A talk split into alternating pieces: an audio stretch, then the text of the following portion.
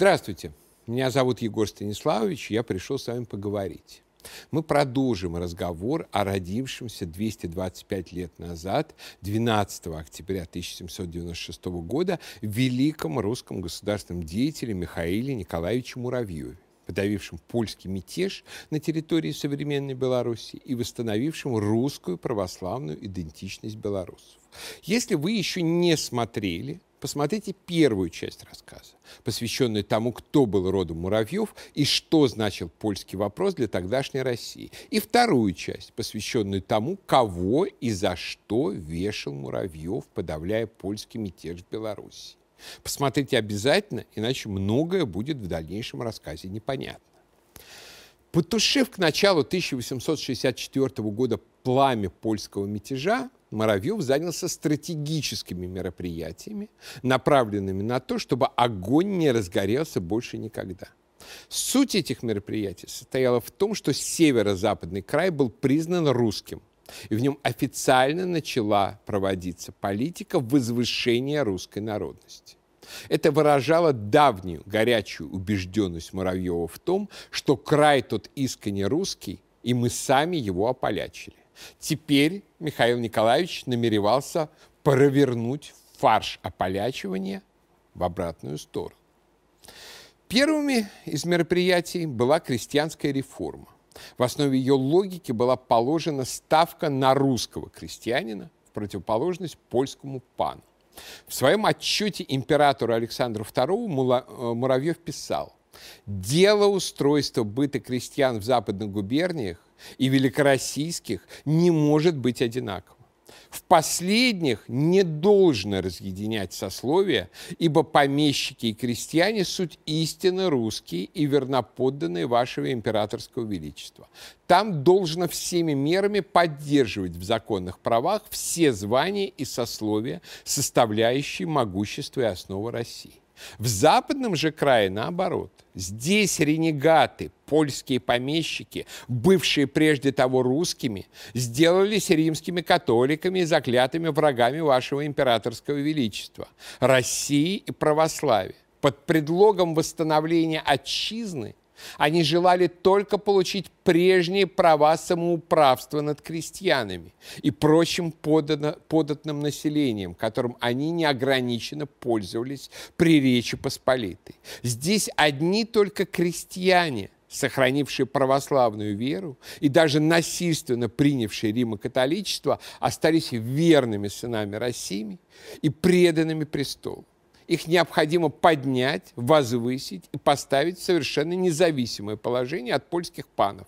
Только тогда мы можем бороться с польской пропагандой, постоянно уничтожать ее и привести в ничтожество. По инициативе Муравьева правительство ввело в западных губерниях Российской империи принцип обязательного выкупа крестьянами земли у помещиков. А напомню, практически землю выкупало государство, становившееся кредитором крестьян. Правительство израсходовало в северо-западном крае колоссальную сумму в 5 миллионов рублей на ускоренный выкуп. При этом выкупные платежи крестьянам были понижены. Например, в Гродненской губернии с 2 рублей 15 копеек до 67 копеек за десятину, в Виленской губернии с 2 рублей 11 копеек до 74 копеек за десятину. Вместе с выкупом земли прекращались и любые обязательные отношения между польскими панами и русскими крестьянами. С правами польской шляхты над русскими мужиками было покончено в ускоренном порядке. Михаил Николаевич Муравьев вспоминал. С августа 1863 года в тех уездах, где был подавлен мятеж, постепенно назначались русские мировые посредники и члены проверочных комиссий. Так что к концу года в большей части уездов были русские деятели по крестьянскому делу, которые обнаружили всю бездну злоупотреблений и угнетений, которым подвергался несчастный народ русский от польских панов и избранных из их среды посредников. Для землеустройства края были выписаны русские чиновники и мировые посредники из внутренних губерний. Муравьев уволил большую часть чиновников-поляков и поставил на их место русских, подчеркивая, что поляки, может, и местные, в том смысле, что родились здесь. Но в более важном смысле местными являются тут как раз русские чиновники. Выходец из Орла находится в Бресте и Гродно на своей русской земле. Белорусские крестьяне получили при разделе максимум земли, включая даже ранее безземельных батраков, которых наделили землей за счет конфискованных у панов имений. Усилиями Муравьева белорусский мужик был выведен из холопства у пана и кромешной нищеты и сделан зажиточным фермером. Поэтому не случайно, что белорусские крестьяне буквально боготворили Муравьева, которого на свой лад называли Муравлевым.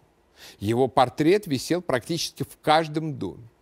Среди крестьян Западной России возникли целые поверья о сказочной стране Муравии, где мужику по-настоящему жить хорошо.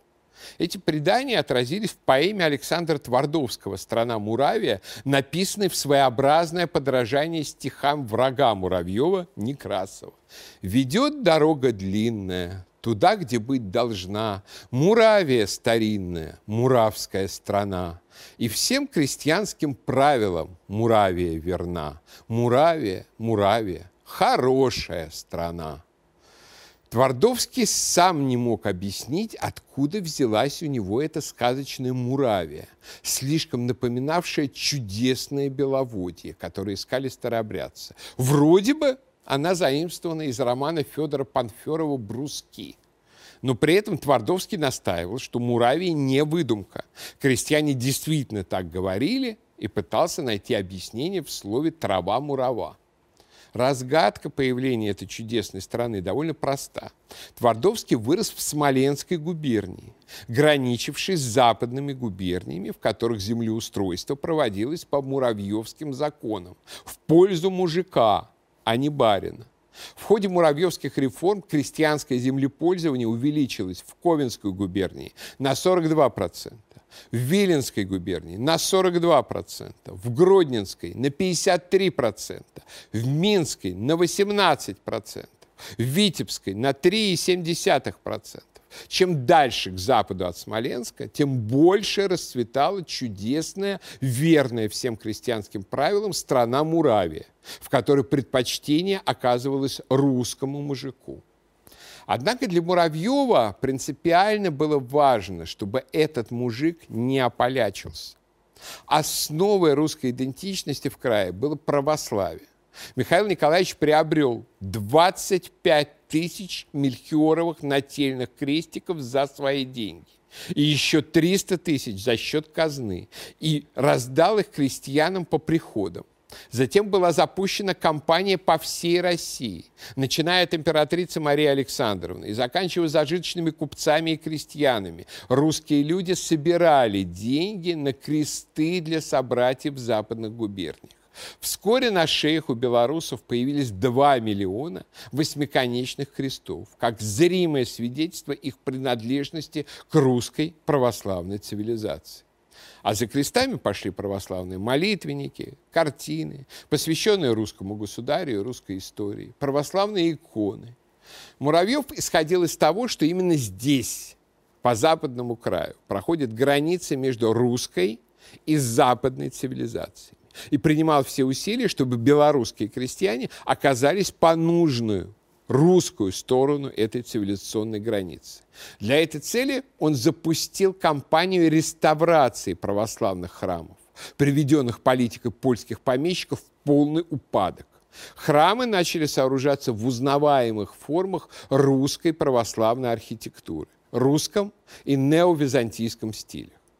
За короткий срок были построены 98 новых церквей, отремонтированы 126, перестроены из закрытых костелов 16. Эти муравьевки вызывают настоящие приступы истерики и у современных русофобов-змагаров.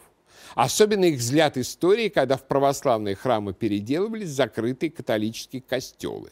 Готические и барочные формы заменялись на русский стиль. Причем зачастую Это им пошло на пользу даже в чисто эстетическом смысле. Важнейшим делом Муравьева стала образовательная политика. Соратник Муравьева Иван Петрович Корнилов, попечитель Виленского учебного округа, прославившийся афоризмом «Русская школа сильнее русского штыка», уже к 1 января 1863 года открыл 389 народных училищ, где преподавание шло на русском языке. Русские дети наконец-то пошли в русскую, а не в польскую школу начали выпускаться исторические документы, свидетельствовавшие об исконно русском характере этого края. Преобразовываться экспозиции музеев, рассказывая о древнерусском наследии, а не о Польше. То, что сегодня именуется старобелорусской культурой, было открыто именно соратниками Муравьева как доказательство присутствия русской культуры в западном крае, в противоположность польской начала формироваться западно-русская интеллигенция, которая давала горячих патриотов России. Числу таких людей принадлежал, к примеру, публицист Лукьян Солоневич, газету которого поддерживал позднее гродненский губернатор Петр Аркадьевич Столыпин. А сын Солоневича, великий русский национальный публицист Иван Лукьянович Солоневич, писал, «Граф Муравьев не только вешал, он раскрыл белорусскому мужику дорогу хотя бы в низшие слои интеллигенции. Наша газета опиралась на эту интеллигенцию, народных учителей, властных писарей, сельских священников, врачей, низшее чиновничество. Всего за несколько лет ментальная Польша была из Белоруссии совсем вычищена и заместилась Россией. Муравьевский поворот имел долгоиграющие последствия. До сих пор Несмотря на политику Лукашенко, несмотря на истерики замагарской оппозиции, чувство единства белорусов и русских гораздо выше, чем, например, аналогичное самосознание на Украине. И это прямой результат муравьевской политики, последовательно основанной на русоцентризме. Восхищавшийся Муравьевым Александр III начал применять его опыт в масштабах всей страны. Именно эта политика, а не какая-то другая, считается следованием принципу «Россия для русских». Муравьевская политика оказала чудотворное воздействие и на самих поляков. Польша не просто перестала бунтовать. Началась активная интеграция этнических поляков в русскую культуру давшая в следующем поколении такие феномены, как композитор Игорь Стравинский или маршал Константин Рокоссовский, оба происходившие из русифицированных польских фамилий. Если бы Российская империя не была разрушена в 1917 году, то, скорее всего, за 20 век не то что белорусы и малоросы, но и значительная часть поляков полностью бы интегрировались в русскую культуру. Муравьеву удалось опровергнуть главный тезис врагов русской нации. Мол, дерусификации в Белоруссии и на Украине, в Казахстане и других странах – это некий естественный исторический процесс, идущий якобы в одном направлении. Каждое поколение становится все менее русским. Русский мир и русский народ распадаются на части, говорящие на чужих языках. Муравьеву удалось показать главное. Дерусификация – это процесс неестественный и обратимый. При наличии энергичной воли правительства и энергичной политики, при наличии воли к русскости, все процессы можно устойчиво развернуть в противоположную сторону и достичь устойчивого же результата несмотря на столетия коммунистической национальной политики, а затем незалежной белорусизации, белорусы остаются русскими и уже никогда, ни в каком случае, не станут поляками. Если какая-то часть России не русской или недостаточно русской, то это не потому, что она от природы такова, и таков роковой ход истории, а по непряжению или многонациональской чуши в головах у чиновников. Вот главный фронт Муравьева был не в Вильне и не в Гродно, а в Петербурге. Среди имперской бюрократии было чрезвычайно много, не меньше, чем сегодня, много националов.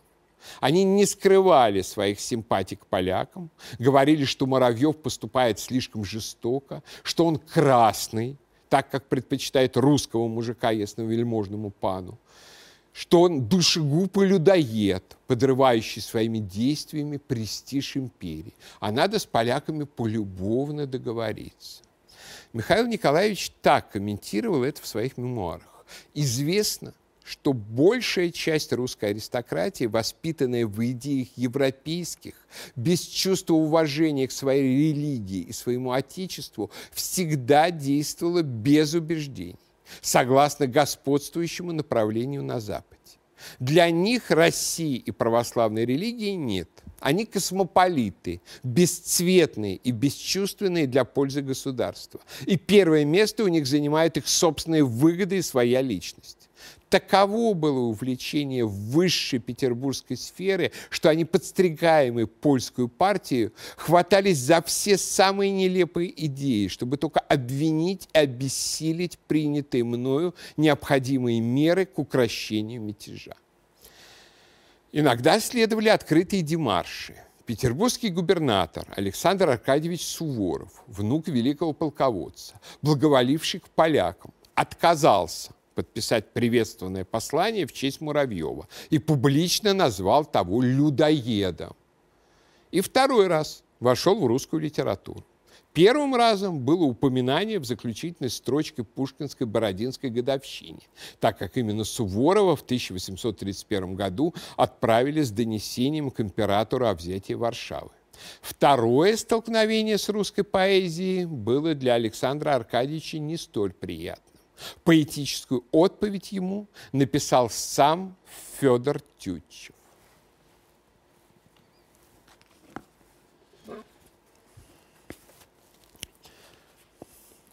Гуманный внук воинственного деда, простите нам, наш симпатичный князь, что русского чистим мы людоеда, мы русские, Европы не спросясь. Как извинить пред вами эту смелость? Как оправдать сочувствие к тому, кто отстоял и спас России целость, всем жертвуя призванию своему, кто всю ответственность, весь труд и бремя взял на себя в отчаянной борьбе, и бедное замученное племя, воздвигнув к жизни, вынес на себе? Кто избранный для всех хромол мишенью стал и стоит спокоен, невредим?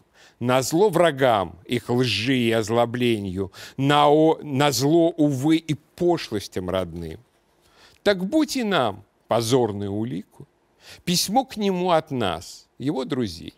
Но нам сдается, князь, ваш дед великий, его скрепил бы подписью своей. Очень жаль, что не это стихотворение Тютчева проходится в школах. Интересно, что приключения Суворова внука в русской литературе на этом не закончились. Снова он стал ее фигурантом в очерках Николая Семеновича Лескова «Иродова работа», начинавшихся как раз с рассказа о том, как Суворов, будучи губернатором Прибалтийского края, потакал немцам и гнобил русских. Разумеется, у Муравьева были не только враги. Друзей было гораздо больше. Это были патриоты России, уверенные в том, что будущее империи состоит не в том, чтобы стать лоскутным многонациональным государством вроде Австрийской империи, а напротив в том, чтобы она была объединена русским народом и русской культурой. Огромную поддержку Муравьеву оказывал выдающийся русский публицист, издатель московских ведомостей Михаил Никифорович Катков. Вот что он писал в статье «Заслуга графа Муравьева». Теперь посреди русского общества никто не осмелится сказать открыто, что русское государство не должно быть русским в той или другой части своей территории что русская политика внутри или вне не должна быть национальной. Теперь даже злоумышленники и негодяи стараются подделывать под патриотический тон отстаивать единство, целость и национальность русского государства тогда казалось делом безумным, отчаянным и невозможным. Молвить слово против измены и мятежа, грозившего раздроблением России, значило вооружить против себя все стихии.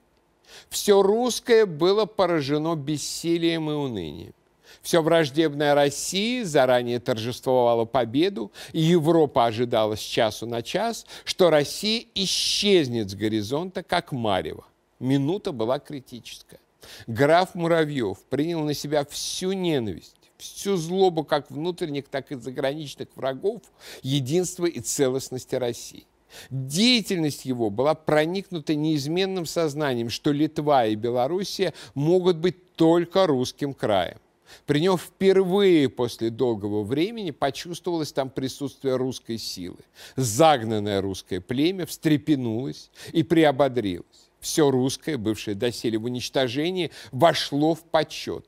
Сами поляки начали, по-видимому, сознавать необходимость отречься от несбыточных мечтаний и обратиться в граждан земли русской. Мы, русские, не можем не чествовать в нем человека, положившего начало возрождению русской народности, до того времени забитой и загнанной в западном крае России. Правда, Каткову все равно приходилось восклицать. Странная участь русской народности. Русская народность считается у нас господствующей народностью. Православная церковь – господствующей церковью. Но малейший признак жизни в русском обществе, малейшая попытка русских людей сгруппироваться для совокупного действия, даже против организованной измены и революции, даже для поддержания православной и русской народности против организованной пропаганды – это кажется нам чем-то странным, чем-то неудобным и даже опасным. В 1866 году, утомленный трудами, Михаил Николаевич ушел из жизни, ушел победителем. Он еще успел провести расследование покушения на Александра II, совершенного нигилистом Каракозовым, и, вопреки общим ожиданиям, пришел к выводу, что тут не польский заговор, а болезнь самого отравленного нигилизмом, космополитизмом русского общества. Исп испуганный предполагавшимся закрытием своего подрывного журнала «Современник», Некрасов попытался прочесть Муравьеву свою лицемерную оду, на которую Муравьев среагировал с отменным презрением. Вот как описывает эту картину барон Дельвик. После обеда, когда Муравьев сидел со мной и другими членами клуба в галерее при входе, в столовую залу к нему подошел издатель журнала «Современник», известный поэт Некрасов об убеждениях которого правительство имело очень дурное мнение. Некрасов сказал Муравьеву, что он написал к нему послание в стихах и просил позволения его прочитать. По прочтении он просил Муравьева о позволении напечатать это стихотворение. Муравьев отвечал, что, по его мнению, напечатанное стихотворение было бы бесполезно. Но так как оно составляет собственность Некрасова, то последний может располагать им по своему усмотрению. Это крайне неловкая и неуместная выходка Некрасова очень не понравилась большей части клуба. Реванш за подлый парадный подъезд, как видим, был полный. Михаил Николаевич мирно скончался во сне после освящения, устроенной им в своем имении церкви. И даже могила его на Лазаревском кладбище Александра Невской лавры каким-то чудесным образом дошла до наших дней, не разрушенная большевиками. Михаил Николаевич Муравьев своей политикой сумел показать, что сплочение русского государства и общества во имя общего русского дела возможно, что проведение чисто прорусской политики с опорой на русские кадры дает изумительные результаты, что это самая эффективная для России политика из возможных. Ставь на русских и не ошибешься. Как бы говорили, дела Муравьева всем и каждому имели значение не только его действия, но и сама история его успеха. Одним из последователей Муравьева был, к примеру, Петр Аркадьевич Столыпин. Его отец был видным муравьевским соратником в деле преобразования школ и музеев в Западном крае. Столыпин, как и Муравьев, был гродненским губернатором и всю жизнь вполне осознанно старался походить на своего предшественника. И в решительности подавления крамолы, и в умении сочетать наведение порядка с глубокими реформами в интересах русского крестьянства. И, наконец, в последовательной ставке на величие русской нации. Не так давно некоторые наши начальники попытались через своих подручных продвинуть идею восстановления памятника Дзержинскому на Лубянской площади. Их не смутило то, что это памятник кровавому русофобу-террористу до революции, а после революции организатору красного террора, уничтожившему сотни тысяч, если не миллионы русских православных людей. В Дзержинском хотели увидеть символ эффективного и беспощадного государства, власти, которая заставляет собой считаться. Но, конечно, если выбирать символ такой беспощадной, эффективной власти, но при этом власти русской и православной, служащей России и русскому народу, а не Польше и мировой революции, то этим символом должен быть, конечно, никакой не Дзержинский, а Михаил Николаевич Муравьев. Именно ему следовало бы ставить памятники и на Лубянке, и много где еще, вешать его портреты в чиновных кабинетах и проходить в учебниках истории.